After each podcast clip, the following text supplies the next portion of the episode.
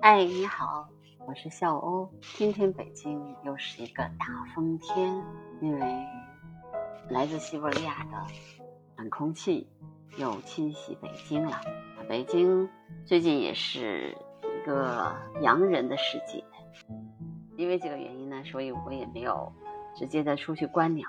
那么我一直在看一些书，就是关于鸟类的迁徙以及鸟类这种。啊，跟我们不一样的，以天空为生活背景的这样的鸟类，它们的呃思维方式、行为习惯，那我也一直在做这方面的研究和思考。因为我觉得鸟类以天空为背景，和它们在地面上的活动，其实都是为了能够更好的获得食物，赚取能量。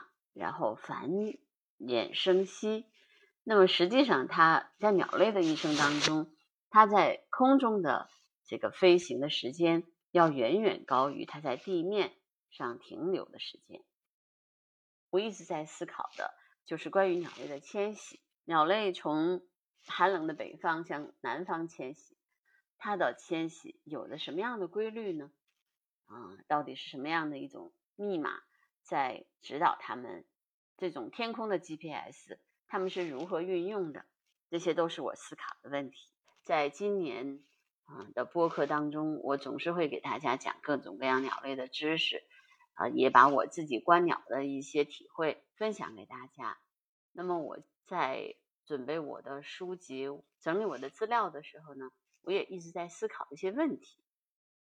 我记得十一月的时候有文章。就是讲到了有一种鸟类叫做斑尾成鹬，就从美国的阿拉斯加起航，全程不停歇的向南飞到了澳大利亚塔斯马尼亚岛上，一口气从地球的最北端飞到了最南端。它飞了多长时间呢？它飞了十一天。从十月十三号到二十四号，飞行的全程呢是一万三千五百六十公里，既不停下来吃饭，也不停下来喝水，就是愣飞。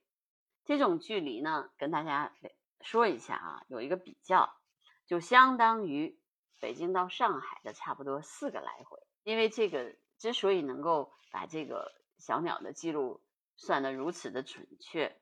是因为德国的一一个鸟类研究所做了一个观测追踪数据，它在这个鸟类的身上呢绑了一个就是这种远程无线电的一种跟踪器，大概就能知道鸟类在不同的地方飞行的啊不同的地点。所以根据这个飞行器的这个呃记录呢，这个小鸟是沿着既定路线一路从阿拉斯加先。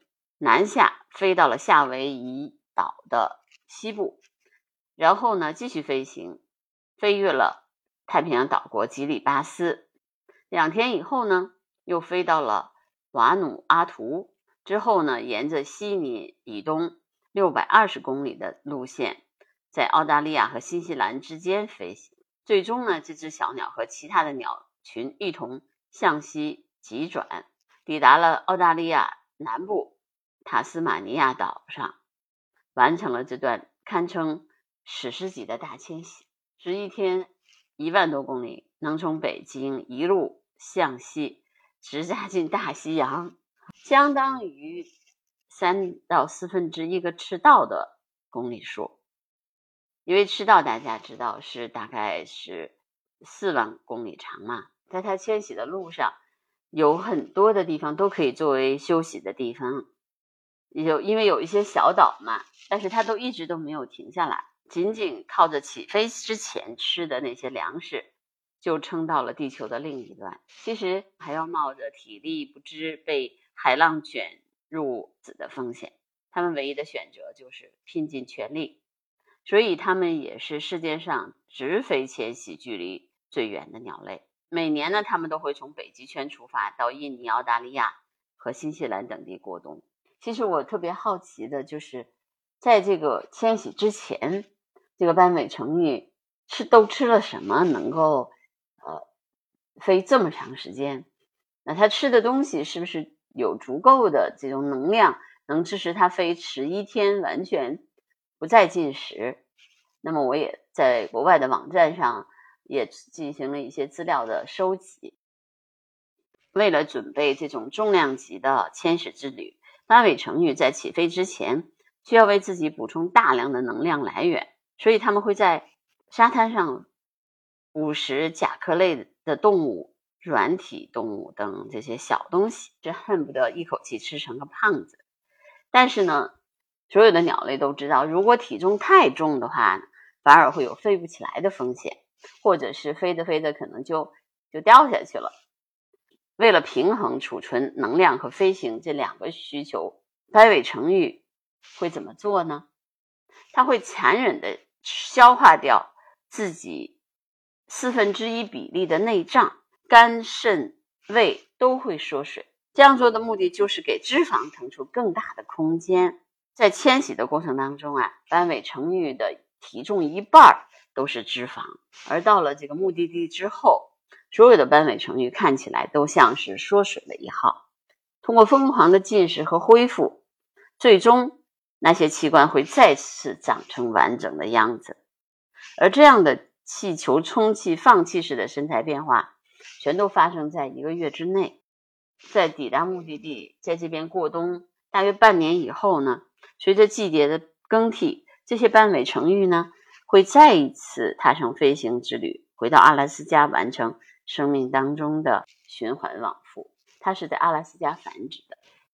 鸟类为了迁徙所做的努力，都是出超出我们的想象。